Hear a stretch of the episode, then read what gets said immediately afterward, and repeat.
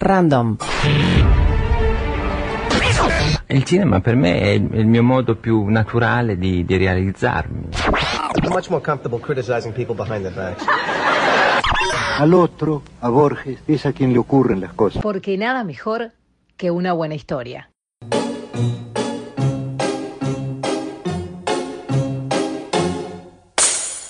Historias Random Podcast por Bernardo Borkenstein. Hola, ¿qué tal? Esto es Historias Random Podcast y eh, lamentablemente eh, el episodio de hoy trata una vez más del problema del dióxido de cloro. Un tema que uno no, no re- realmente no, no, no cree que dé para tanto o que pueda seguir eh, generando estos problemas, pero en el día de ayer un juez en la República Argentina, el día de ayer era este 11 de, de enero del 2021, eh, obligó a que un sanatorio contra eh, la voluntad del propio sanatorio y de la ANMAT, que es la Oficina de Medicamentos y Alimentos de la Argentina, eh, que se oponen al dióxido de cloro, que inyectara a un paciente grave de COVID-19 eh, dióxido de cloro junto con una aplicación por nebulizaciones de ibuprofeno.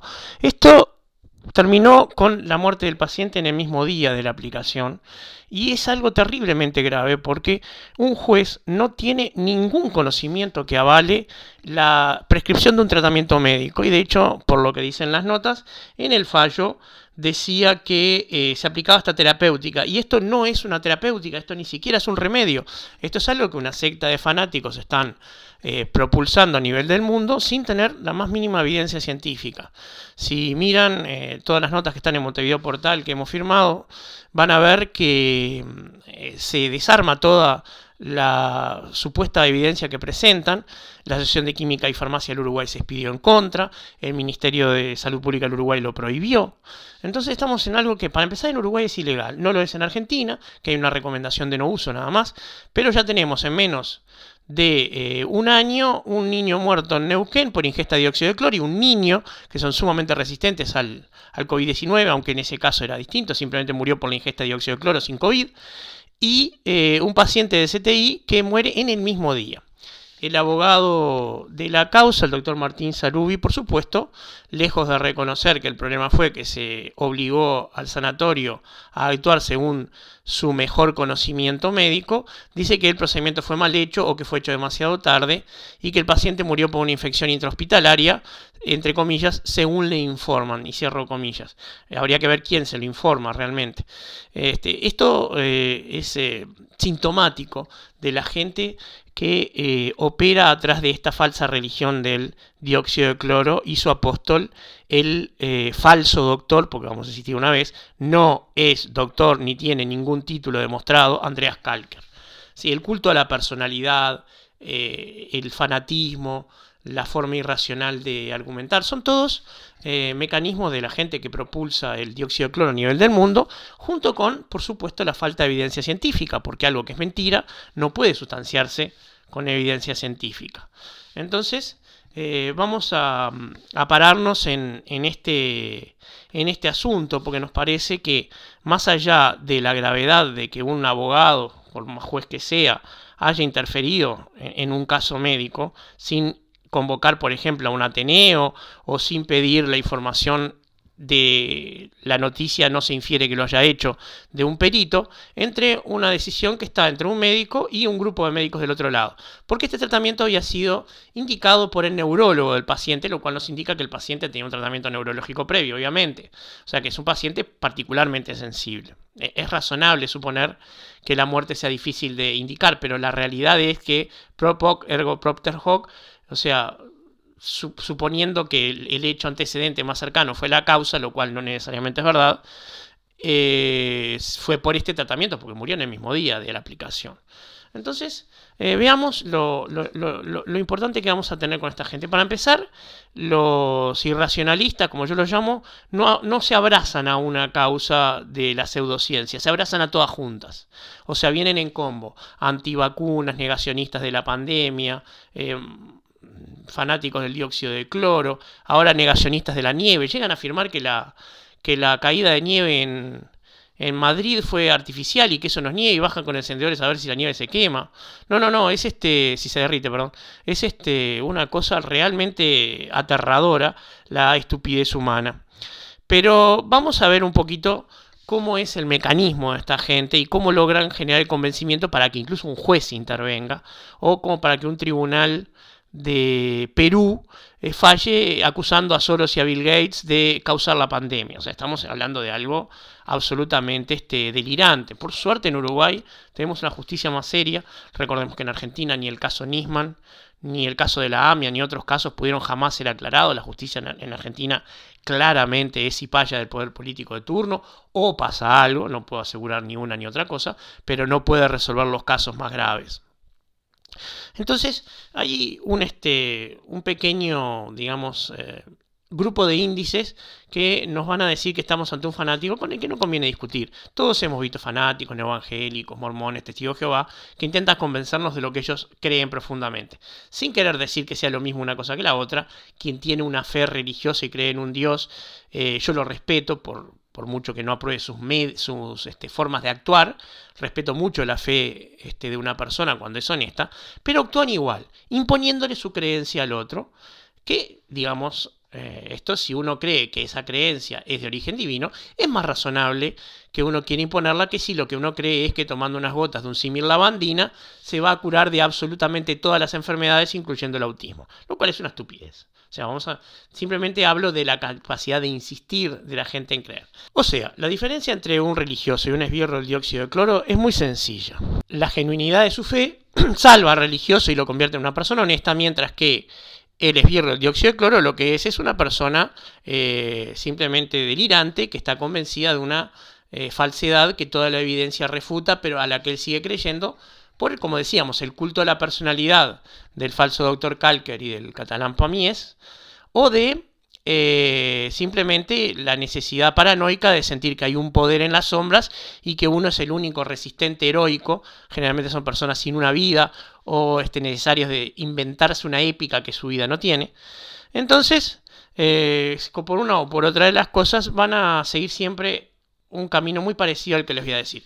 Primero comienzan argumentando de manera pseudo racional, muy calmada y este, muy atendible, ¿verdad? El primer paso siempre es una aproximación amable. Eh, como dicho sea paso, un, este, un pobre falto me, emboscó a la salida de un canal de televisión y tuve esta aproximación. Como yo conocía el camino, directamente lo corté y me fui y no seguí esperando las otras fases porque la cosa podía terminar mal. Este, uno no discute con alguien que evidentemente le faltan caramelos del bollón, uno se, se va de esa discusión. Entonces después se paran en una postura moralmente superior. Si no funciona la intelectualmente superior, se paran en que son eh, los avatares de eh, una minoría heroica que está peleando contra la, entre comillas, farmafia, pese a que ellos invocan la ayuda de esa, entre comillas, farmafia, cuando van, como en Uruguay, a la Asociación de Química y Farmacia o al Ministerio de Salud Pública a pedir el reconocimiento del sacramento de su religión, que es la ingesta de dióxido de cloro. Porque para ellos es literalmente el sacramento de una religión. En Estados Unidos hay una religión del MMS, que es dióxido de cloro, eh, y eh, estos actúan de la misma manera. Están hablando de que cura como eh, para la religión católica las reliquias de un santo podían llegar a curar y no cómo funciona un medicamento. Todo lo que ellos explican en cuanto a mecanismos o supuesta seguridad, aparte de no estar sustanciado, eh, es un dislate, ¿no? Es simplemente una jerigonza eh, incomprensible para un científico y eso está en el digamos, comunicado tanto del Ministerio como de la Asociación de Química y Farmacia, y en una nota que publicamos en Montevideo Portal, que claramente demuestra que todo lo que ellos ponen como evidencia o son artículos de opinión o son artículos científicos que simplemente se dedican a otra cosa, como la esterilización de bolsas para sangre, que tendrá que ver eso con que cure algo, o simplemente eh, patentes que no, no son prueba de evidencia científica, las patentes hay que entenderlo, no son prueba de nada, simplemente quiere decir que uno pensó algo antes que otro, sin que eso sirva o no para nada. Este, y cuando esto, eh, por supuesto, invocando a sus apóstoles, ¿no? La nazi argentina Chinda Brandolino, cuando digo nazi estoy diciendo en un sentido literal, no en el sentido de internet, ella apoyó a Biondini en, este, en una elección, que Biondini es un neonazi en Argentina, o este, a Rita de Nigri, simplemente gente que no tiene ningún prestigio más que para ellos, que para ellos son santos de su religión. ¿Sí? Cuando una persona que sabe del tema, como yo, que lo he investigado hace tiempo, lamentablemente perdiendo tiempo en algo que no me interesa, Este, y voy a investigar quiénes son esas personas, me encuentro con un ganso más grande que el otro, alguien que no tiene ningún rigor científico, por más que sean médicos, ¿no? Rita Nigri es médica. Este, entonces empiezan a invocar a esta gente, cuando uno le dice que esa gente no es respetable o no le importa lo que esa gente tenga que decir, empieza a levantar temperatura y comienzan a la agresividad. Primero empiezan a decir, sí, yo tengo esta evidencia, pero justo ahora no te lo puedo dar. Hay un video del canal Sin TV que se dedica a mostrar eh, cosas que pasan en televisión que son graciosas, donde César Vega eh, agrede a la periodista Patricia Madrid y esta valientemente se, defiende y con mucha solvencia se defiende, pero se defiende de una agresión. Se defiende claramente de una agresión de César Vega, que en este caso estaba representando la antivacuna de los irracionalistas. Eh, recomiendo ver el video, el canal Sin TV en YouTube, es muy explicativo de cómo se pasa de argumentar de forma supuestamente racional a pasar a la pelea, la descalificación, el insulto, eh, porque bueno, cuando uno no tiene la razón de su lado, generalmente lo que hace es eso, perder la, línea. Entonces, eh, lo mejor es cortarlo en el paso uno, ¿sí? Si uno lamentablemente no está eh, advertido de lo que es, puede cometer el error de dejarlo argumentar. Lo mejor es eso. Este, la segunda vez, cuando le vengan a hablar de eso, no, mira, discúlpame, no tengo tiempo, no me importa. O este, como voy a empezar a hacer yo, porque me acosan por email y por eso, que si quieren mi atención, que paguen mis honorarios profesionales y con todo gusto los atiendo en mi estudio. Este, pero realmente eh, estamos hablando de gente que es perturbada, ¿no? O sea, estamos hablando de gente que argumenta en contra de la evidencia científica, que son paragones de una religión sin Dios inexplicable y que, contrariamente a lo que ellos anuncian, le hacen un daño enorme a la sociedad. Los antivacunas en alguna corte internacional deberían ser este, sindicados como criminales, porque el antivacuna podrá no hacerse daño a sí mismo, pero hace un daño a la sociedad porque cuando la población pierde, como bien dice, como bien dice César Vega en el video, ¿verdad? Hay un 20% de la población que no cree en la vacuna. ¿De dónde saca el 20%? No lo sabemos, pero eso tiene un 20. Y claro, si un 20% no se vacuna, queda protegido por el otro 80%, pero eso porque la vacuna funciona, no porque ellos sean los santos inteligentes contra el 80% de retardados que se dejan vacunar. ¿Sí? Eso es porque las vacunas funcionan. Y basta ver las enfermedades que desaparecieron luego de que se instalaron las vacunas. Estamos en una época peligrosa. Recuperemos el contenido mental racional, intentemos diferenciar lo que es una discusión de fútbol o de qué gusto de helado prefiero de una opinión científica. En una discusión científica no es lo mismo la opinión de Gonzalo Moratorio que la opinión de César Vega o la mía. Gonzalo Moratorio siempre va a tener una opinión calificada mucho más importante y eso es razonable. La diferencia que los que tenemos formación científica lo sabemos y no lo dudamos. Yo no voy a discutir con Rafael Radi, yo voy a escuchar a Rafael Radi, le haré preguntas a Rafael Radi y en algún caso muy puntual, muy extraño, podré preguntarle algo que no me convence, pero discutir de igual a igual con quien no es mi igual, con que está muy por encima de mí y de casi todos los otros científicos del país, pues no, eso no se hace. Solamente un ignorante puede ir y pedirle a Messi que le juegue un picadito de fútbol. Pero eso curiosamente no lo hace nadie. Todo el mundo asume la superioridad de Lionel Messi o de Cristiano Ronaldo, porque eso es lo que la inteligencia les permite entender. ¿sí? Existe un síndrome que hemos tratado en alguna nota que se llama Dunning-Kruger, que hace que las personas que son incompetentes para, para un tema o para una tarea sobrevaloren el conocimiento de, que tienen y crean que están a la altura de otro cuando realmente no lo están. Es un sesgo de conocimiento interesantísimo al que seguramente le dedicaremos otro segmento. Pero de momento vamos a irnos con el cuarteto de Nos y lo que nos prometen los cloreutas irracionales. Ya te vas a mejorar.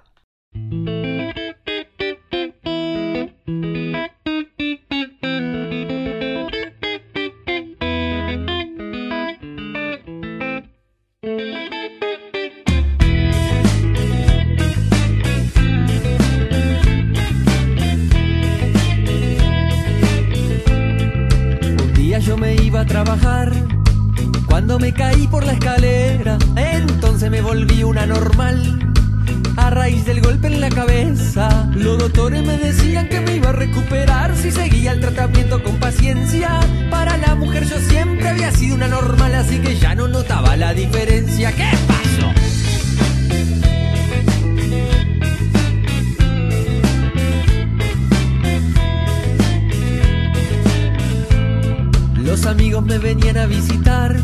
Me decían que no era nada serio, me palmeaban, se reían por atrás y hasta me robaban los remedios. Mi abogado no quería declararme incapaz, pero sí me recomendaba un descanso.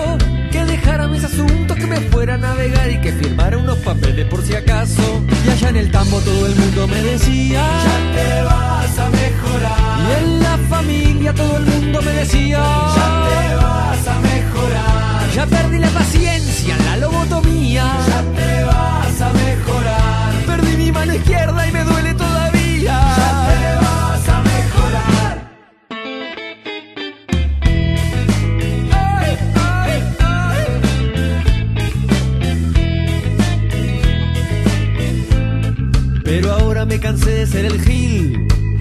me compré la motosierra y ahora ando dando vueltas por ahí, mutilando todo lo que se me acerca. Por ahora casi nadie me trata de subnormal sin que a los cuatro segundos se arrepienta.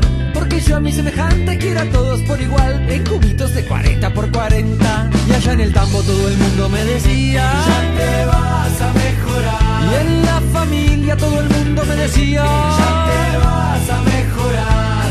Tengo una sonda, claro castigar. Ya te va